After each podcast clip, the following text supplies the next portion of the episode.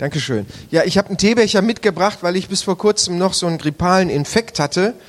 Äh, und äh, bei mir schlagen sich alle Erkältungen immer auf die Stimmbänder.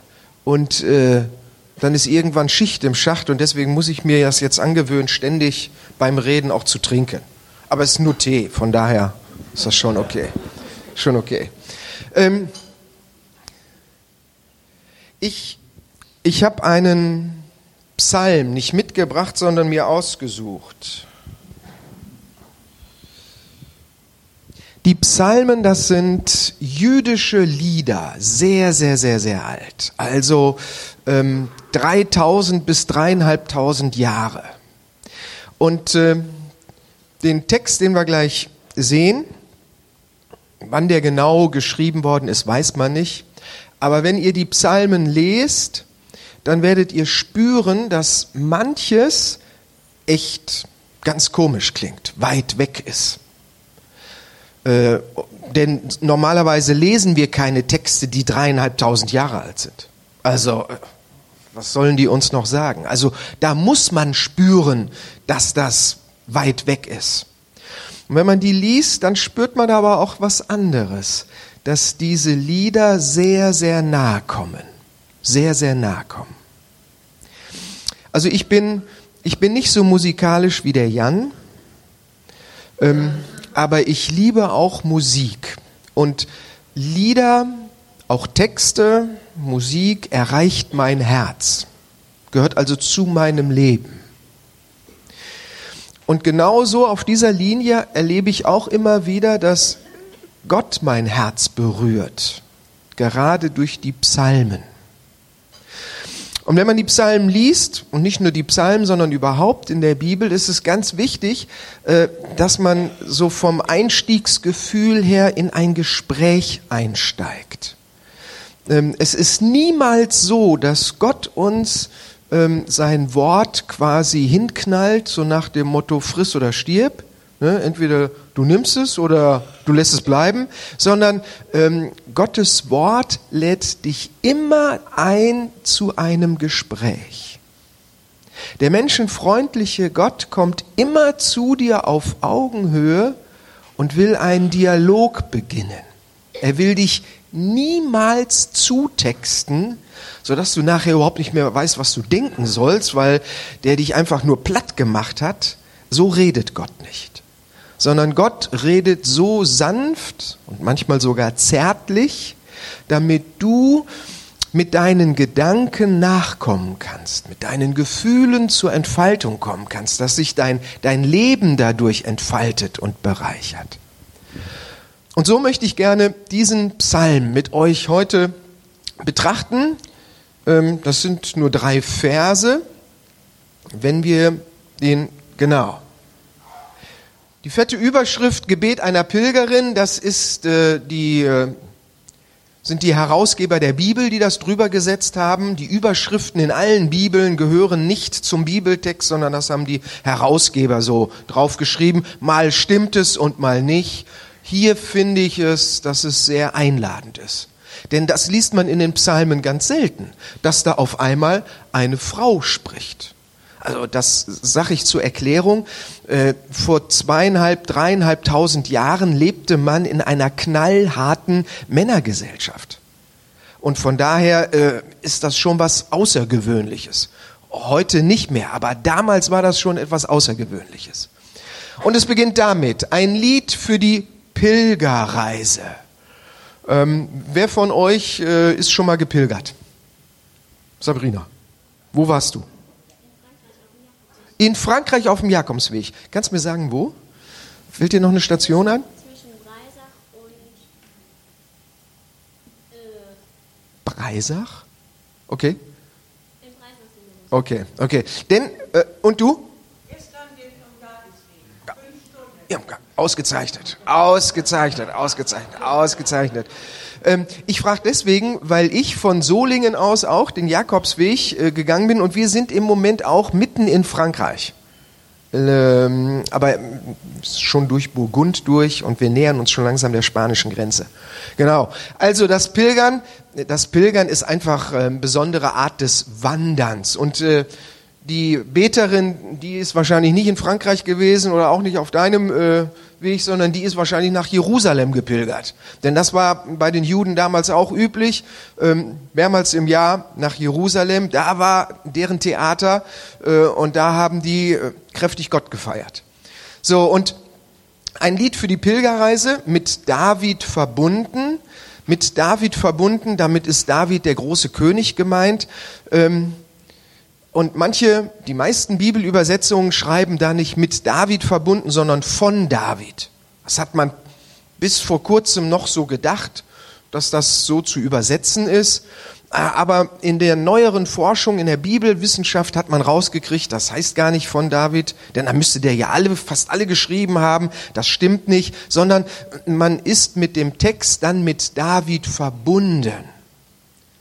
Das hat also so ein bisschen was mit, mit Bildungsfreundlichkeit zu tun, dass man ab und zu mal auch eine neue Bibelübersetzung nimmt, um zu gucken, ob denn die nicht noch was Neues rausgekriegt haben. Also es ist mit David verbunden. Und jetzt der eigentliche Text. Der eigentliche Text. Herr, Hochmut hat in meinem Herzen keinen Platz. In meinen Augen liegt keine Überheblichkeit. Sag mal, habt ihr schon mal so ein Gebet angefangen? Wie wirkt das auf euch? Stimmt ihr dem zu? Sagt ihr sofort, yo, die Beterin, die sitzt neben mir, das könnte ich genauso gesagt haben oder, oder wie geht's euch damit? Sagt das mal. Ja, hallo? Ihr wirkt ein bisschen hochmütig und überheblich. Ach, es wirkt ein bisschen hochmütig und überheblich, ne? So nach dem Motto, ja, in Sachen Demut kann mir keiner was vormachen. Ne? Also, äh, Herr Hochmut hat in meinem Herzen keinen Platz. Also wer sowas sagt, und dann muss man schon sagen, yo, diese Bibelübersetzung, die versucht verständlich zu sein, das gelingt dir, aber an manchen Stellen ist sie dann nicht ganz so präzise, das bleibt nicht aus. Deswegen ist gerade diese Formulierung, in meinem Herzen hat da keinen Platz der Hochmut, das ist äh, wörtlich nicht so, sondern wörtlich heißt es, dass ich mein Herz nicht über andere erhebe. Ah, klingt ein bisschen anders. Ich erhebe mein Herz nicht über andere, ich schaue nicht auf andere herab. So würde ich auch nicht beginnen. Aber würdet ihr dem zustimmen, dass das eigentlich eine gute Haltung ist, jemandem so zu begegnen, dass man eben nicht hochmütig und arrogant ist, oder? Das ist doch eher ein positiver Einstich. Ne? Denn Hochmut und Überheblichkeit, Hochmut und Überheblichkeit sind niemals positiv, oder? Oder könnt ihr euch Situationen vorstellen, wo diese Worte auch positiv klingen? Also ich habe da Schwierigkeiten. Hochmut ist nie positiv. Arroganz, Hochmut, nee. Also diese Beterin scheint so viel Selbsterkenntnis zu haben, vielleicht auch durch ihre Lebensgeschichte, von der wir aber nichts wissen, dass sie spürt, also gerade auch vor Gott will ich mal nicht zu arrogant erscheinen. Arroganz tötet soziale Beziehungen. Arroganz macht es uns schwer, auch mit anderen Menschen und auch mit Gott in Kontakt zu kommen. Wir schreiten mal weiter. Immer noch im ersten Vers. Ich habe mich nicht mit Dingen abgegeben, die zu groß sind und zu wunderbar für mich. Ja, also du äh, knirscht mit den Augen. Das geht mir auch so. Also da würde ich der Dame auch sagen, hallo, wie bist du denn drauf? Oder wie kommt das bei euch an? Ich habe mich nicht mit Dingen abgegeben, die zu groß und zu wunderbar sind für mich. Wie wirkt das auf euch?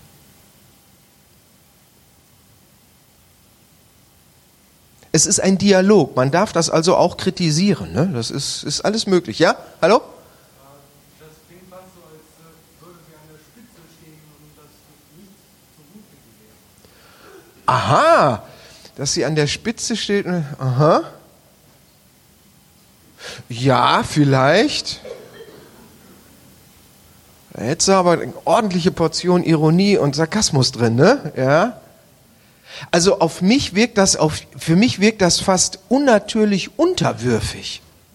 Also äh, ich kann das von mir auf keinen Fall sagen. Mich reizen immer Dinge, die ich noch nicht begriffen habe, oder?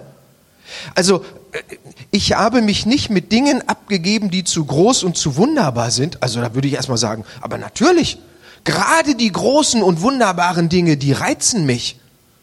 Deswegen bin ich sogar mal in den USA gefahren, weil ich den Grand Canyon sehen wollte. Zu groß und zu wunderbar. Also mich reizt das. Und äh, in der Wirtschaft, in der Forschung, da geht's doch nur vorwärts, wenn wir uns mit Dingen beschäftigen, die uns noch zu groß und zu unverständlich sind. Und dann werden wir neugierig. Dann sagen wir, na Mensch, das reizt mich aber. Das will ich jetzt aber mal verstehen. Und dann beschäftigt man sich mit Dingen, die einem eigentlich zu groß und zu hoch sind. Das ist auch überhaupt die Motivation, um in eine Schule zu gehen, oder? Also man will, wenigstens ich wollte da, immer ein bisschen mehr was verstehen. Das ist mir in Mathe nicht so geglückt, in anderen Fächern auch nicht so, aber äh, also ich sage mal ganz offen, Dinge, die die unverständlich mir erscheinen und die groß und wunderbar sind, die reizen mich. Die reizen mich. Und da merke ich, hoppla, ja? Ja, vielleicht hat das mit der Rolle der Frau zu tun, könnte sein. Äh, womit es aber auf jeden Fall zu tun hat, und das hat auch mit der damaligen Zeit zu tun, ähm, das ist das, was damals in der Zeit als Weisheit verstanden wurde. Zur Weisheit, die in der Bibel einen großen Stellenwert hat in der hebräischen Bibel, gehört dazu, ähm, dass man genau seinen Rahmen kennt und sagt, okay, ich bin Bauer, als Bauer kenne ich mich mit der Landwirtschaft aus. Ich bin kein König, deswegen kenne ich mich nicht mit Regieren aus. Ich regiere nicht, sondern ich bin Bauer. Ähm, man beschäftigt sich also mehr mit den Dingen, die zu seinem Lebensraum gehören und nicht mit anderen Dingen darüber hinaus. Das hat was mit der orientalischen Weisheit zu tun. Und da merke ich, Mensch, diese Welt, die ist vergangen. Wir leben heute in einer modernen Welt und äh, da, da, da gibt's das nicht mehr so, dass einer sagt, nö, pff, Landwirtschaft, da kenne ich mich zwar aus, aber Autobauen kenne ich mich nicht aus. Also ein bisschen mit Handy und so müssen wir uns alle auskennen. Also versteht ihr, äh, dieses Feeling, ähm, da ist mir was zu hoch, da beschäftige ich mich nicht mit. Wenn ich das als Haltung habe, dann bin ich abgehängt. Dann bin ich abgehängt. Und das ist in unserer Zeit heute eigentlich keine, keine gute Haltung. Und da würde ich schon merken, Mensch, die Dame, die ist vielleicht doch tatsächlich in einer anderen Zeit groß geworden. Also da ist sie mir gar nicht so nah. Und jetzt in Vers 2, da kommt die Aussage, weswegen ich den Psalm überhaupt euch heute serviere. Da hat sie mich voll erwischt. Oder ich müsste besser sagen, da hat Gott mich voll erwischt. Dieser Satz Vielmehr fand ich zur Gelassenheit zurück. Wenn ich den jetzt langsam lese, kriege ich wieder eine Gänsehaut. Ich fand zur Gelassenheit zurück. Für mich ist das Wort Gelassenheit eines der, der wichtigsten und schönsten Worte überhaupt. Gelassenheit. Gelassene Menschen, oh, die sind so wohltuend. Wenn man selber nicht mehr weiß, wo einem der Kopf steht und man total hibbelig und nervös und aufgekratzt ist und dann ist da jemand ganz, ganz gelassen und strahlt einfach nur Ruhe aus. Das spüre ich körperlich. Das tut mir unheimlich gut. Also Gelassenheit ist fantastisch. Geht das euch auch so? Ist Gelassenheit auch was wichtig Schönes für euch? Gelassenheit ist klasse. Und in Vers 2 heißt es dann in der zweiten, im zweiten Satz, da konnte meine Seele zur Ruhe kommen. Das unterstreicht das nochmal ein wenig. So, und jetzt, jetzt muss man wissen, diese alte hebräische Sprache, die kennt nur Worte, die man sich auch vorstellen kann. Also in der alten hebräischen Sprache gibt es keine abstrakten Begriffe. Ein abstrakter Begriff ist zum Beispiel auch das Wort Wirklichkeit. Theologen finden das Wort ganz klasse. Und äh, wenn sie promoviert haben, reden sie auch gerne vom Sein. Das ist auch ein ganz abstrakter Begriff. Das Sein an sich. In der hebräischen Sprache kann man das gar nicht ausdrücken. Denn die haben nur Worte, die man sich auch vorstellen kann. Am besten bildlich. Sehen, wahrnehmen. Und deswegen ist die hebräische Sprache, gerade das Alte Testament, an vielen Stellen so einprägsam. Hat man sofort einen Zugang dazu. Ja, und wenn ich mir jetzt diesen Vers angucke, Vers 2, das Stichwort Gelassenheit, Gelassenheit, da habe ich mich zwar sehr dran gewöhnt, aber Gelassenheit ist auch ein abstraktes Wort. Das verbinde ich zwar mit positiven Gefühlen, aber das Wort Gelassenheit sehen kann ich nicht. Und da vermute ich dann, meine super Übersetzung hier, die Basisbibel, die hat hier einen Glücksgriff getan. Sie hat ein modernes Wort gefunden, was mich sofort erreicht. Und ich bin neugierig, was da denn wohl im Hebräischen wirklich steht.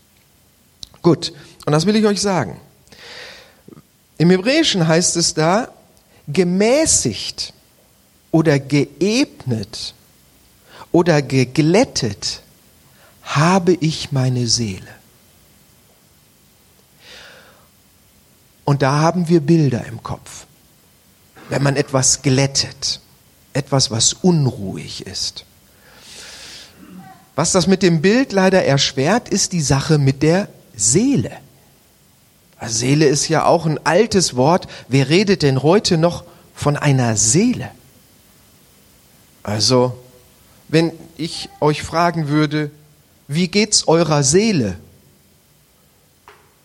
Dann müssten die meisten auch erstmal sagen, Moment, ich müsste erstmal nachgucken, wo sie ist, mich mal kurz mit ihr kurz schließen, ne? mal gerade fragen, Seele, wie geht's dir denn eigentlich? Ich habe dich so lange nicht getroffen, so lange nicht mit dir gesprochen. Seele, wie geht's dir denn eigentlich? Was verbindet ihr mit dem Wort Seele? Ja? ja merkt ihr? Das ist auch kein Hebräer eigene Existenz, eigenes Bewusstsein. Das ist ein Mann unserer Zeit.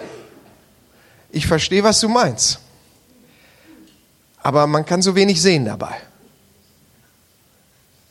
Das geht in die richtige Richtung. Das Wort Seele bedeutet im Hebräischen viele unterschiedliche Dinge. Die Seele heißt auf Hebräisch Nefesh und die Nefesh ist zum Beispiel auch eure Kehle. Das, das wird Nefesh genannt. Also wenn du Durst hast und dir ein kaltes Bier oder einen leckeren lauwarmen Tee die Kehle runterschüttest, dann tut das deiner Seele gut. Die Seele ist im Hebräischen manchmal auch einfach nur das Personalpronomen, deine Existenz, dein Ich. Wenn wir Ich sagen, mir geht's gut, dann würde der Hebräer sagen, meiner Seele geht's gut. Also Seele meint dich als Mensch mit deinen Bedürfnissen, mit deinen Bedürfnissen. Wenn es nachher auf die Mittagszeit zugeht, hast du Hunger. Ein Hebräer würde sagen, meine Seele hat Hunger. Und wenn du dann was Leckeres trinkst und isst, dann ist deine Seele satt und zufrieden. So. Und wenn du am Montag Stress auf der Arbeit hast, dann wird der Hebräer sagen, meine Seele, die ist stürmisch. Da gehen die Wellen hoch her. Wenn du Stress mit deinem Lebenspartner hast, dann kann man sogar in, im Meer der Beziehungen untergehen oder sogar zu ertrinken drohen. So fühlt sich das für die Seele an. Ich will euch jetzt nicht beibringen, äh, dass ihr mehr mit dem Wort Seele leben und reden sollt, sondern ich lerne hier von dieser Beterin, dass sie ein Gespür für sich selbst hat. Wie geht es mir? Und sie sagt hier, ich habe meine Seele geglättet. Und da würde ich Sie gerne fragen, Mädel, kannst du mir das beibringen? Kannst du mir das beibringen? Kann ich mal zugucken, wie du das machst? Deine Seele glätten und zur Ruhe kommen? Wie geht das? Wie macht man das?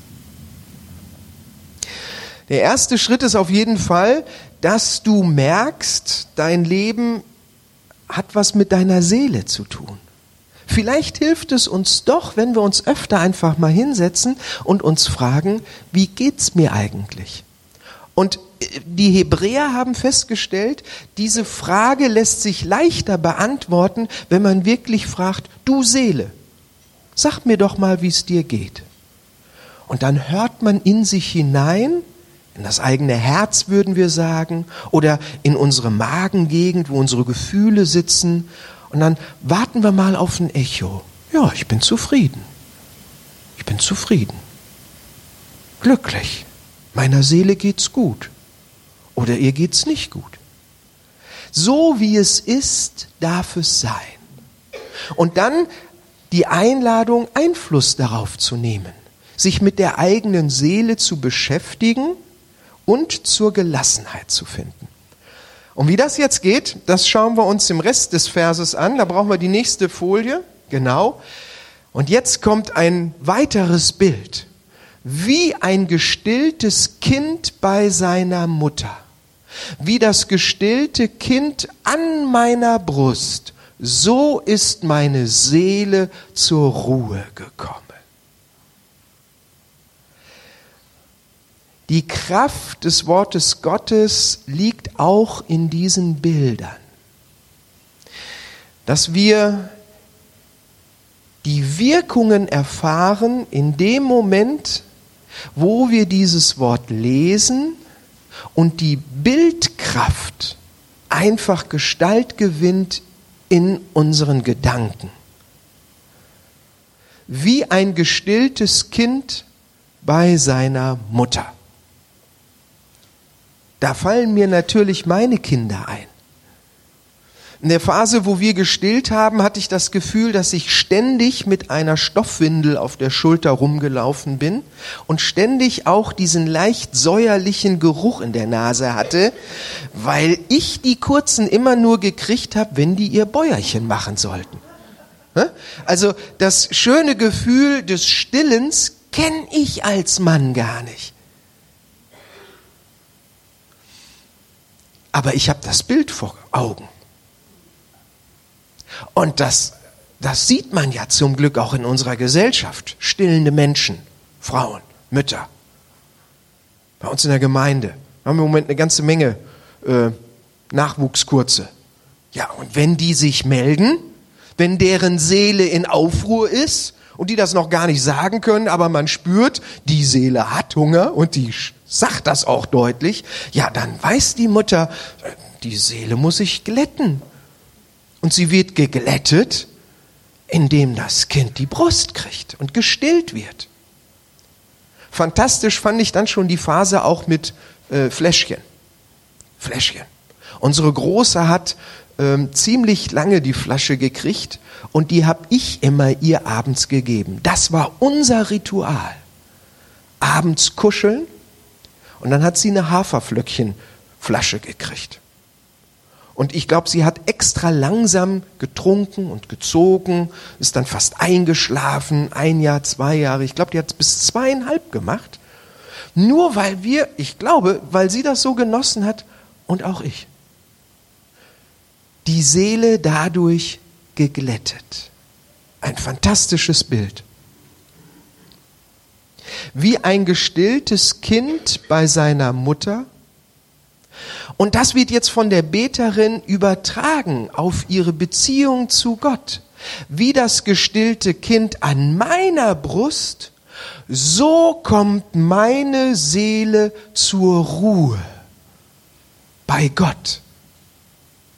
Und das ist ja ein atemberaubendes Bild. Gott als stillende Mutter als stillende Mutter, die uns ernährt und versorgt mit Geborgenheit, so dass unsere Seele zur Gelassenheit findet. Es gibt auch nichts Tröstenderes, nichts Beschützenderes, nichts Berührenderes als die Liebe zwischen der Mutter und dem Säugling. Diese Vertrautheit, diese Nähe, diese totale Angewiesenheit des Neugeborenen auf seine Mutter. Das Erfahren, dass die eigenen Bedürfnisse befriedigt werden, dass das Leben lebbar ist, dass man sich dem Leben anvertrauen kann. All das erwächst aus der Erfahrung, ich werde gestillt. Ich verhungere nicht, sondern da ist jemand, der sich mir zuwendet. Das ist die Urerfahrung von uns Menschen. Und da sagt diese Pilgerin, das ist meine Urerfahrung mit Gott. Und da erreicht sie mich. Und da sage ich zu ihr, Schwester, du bist schon dreieinhalbtausend Jahre tot, aber was du erfahren hast, wovon du sprichst, wenn ich das lese, dann kribbelt das bei mir. Und ich spüre, dass ich Gott genau so kennengelernt habe. Aber ich hätte mich nie getraut, das in diese Worte zu kleiden. Gott als stillende Mutter. Ich liebe das Lied, ich weiß gar nicht mehr, wie es so genau heißt, auf jeden Fall, wenn ich, äh, dass ich mich in seine Arme werfen kann. Ich laufe in, in deine Arme. Ja, das ist ein Bild, das passt zu mir. Ich bin ja auch ein Mann.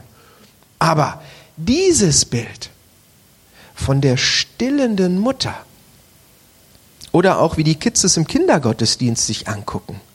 Eine Frau, die eine verlorene Münze sucht, ist auch ein Bild für Gott.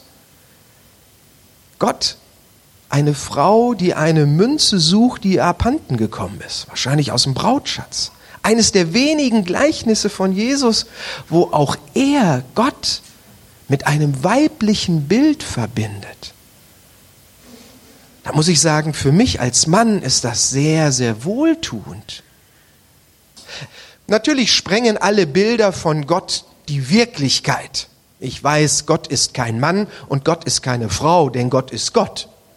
Ich bin als Mensch Mann, Frau oder wie wir jetzt seit neuestem auch wissen, es gibt unter 100 Menschen auch immer einige, bei denen das gar nicht so klar ist. Das gibt's auch. Also dieses Bild, dass Gott sich hier als Frau, als stillende Mutter sich uns zuwendet, das ist ein existenzielles Bild, so würde ich das sagen, und die Hebräer würden lachen. Ja, ich meine damit, dass es nicht wörtlich zu nehmen ist, sondern dass es etwas Archetypisches ist, dass es etwas ist, was tief in seiner Existenz stimmt, Gott kümmert sich um deine Bedürfnisse. Und so lerne ich bei ihr hier, wie ich auch mit den Wellen und Stürmen meines Lebens umgehen kann. Meine Seele glätten kann ich durch die Nähe und Vertrautheit zu Gott. Mit ihm kann ich die Stürme meines Lebens bewältigen. Die werden nicht vermindert oder vermieden, sondern sie werden bewältigt. Der letzte Vers, und damit komme ich dann zum Schluss, der letzte Vers ist tatsächlich noch ein offener Vers für mich. Der kommt auch irgendwie ein bisschen unvermittelt. Dieses fantastische Bild der stillenden Mutter. Und dann sagt die Beterin, so soll auch Israel auf den Herrn warten, von heute an bis in alle Zukunft. Da wendet sich die Frau ihrem Volk zu, spricht Israel an, wendet sich an Gott und benutzt ein Wort, was ich bis heute nicht mag. Warten. Warten. Es fehlt nur noch, dass sie sagt Geduld. D dann mache ich die Bibel zu und sage, ja, schade, aus die Maus, bin ich nicht dabei. Ich bin bis heute sehr, sehr ungeduldig. Und ich, ich merke, wie wichtig es ist für mich zu warten. Deswegen gehe ich auch so gerne mit meinen Enkelkindern spazieren. Da lernt man auch warten und langsam gehen. Ja, fantastisch ist das. Aber was ich bis heute nicht so richtig begreife und was ich glaube uns allen schwerfällt, auf Gott warten, ja, da denkt mal drüber nach. Ob ihr gerne hier ins Tick kommen würdet, weil ihr sagt, hier kann man so schön auf Gott warten. Das wäre mir eigentlich zu wenig. Welche Dimension hat das Warten? Allein schon das Warten auf Gott. Da würde ich gerne in Predigt Nachgespräch mit der Pilgerin einsteigen, aber das äh, knicken wir jetzt. Danke.